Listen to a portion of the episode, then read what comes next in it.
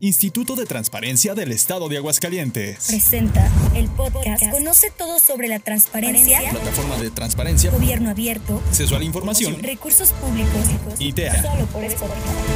Hola, este es un podcast más del Instituto de Transparencia del Estado de Aguascalientes. En este episodio hablaremos de los datos personales. Los datos personales son toda aquella información que se relaciona con nuestra persona y que nos identifica o nos hace identificables.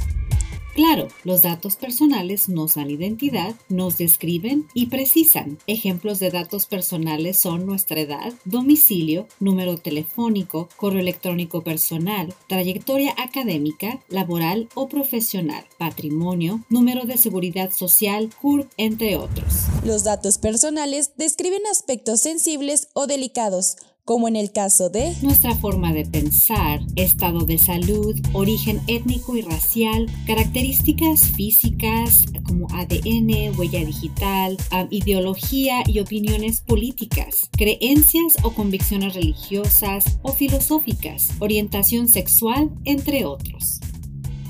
Si tuviéramos que dar un concepto de datos personales, ¿Cuál sería? Diríamos que es la información en cualquier modo, sea alfabética, numérica, gráfica, fotográfica o sonora, por citar algunas, y puede estar contenida en cualquier soporte como en papel, en la memoria de un equipo informático, en una cinta de video o en un DVD. ¿Cuándo es necesario con quién se comparten los datos personales? Se comparten para hacer un trámite, comprar un producto o contratar un servicio. De manera común, tanto particulares, ya sea médicos, bancos, hoteles, empresas de telefonía móvil, aseguradoras, etc., como sujetos obligados, oficinas de tránsito, catastro, escuelas y hospitales públicos, tribunales, procuradurías, entre otros. ¿Qué es importante al compartir tus datos personales?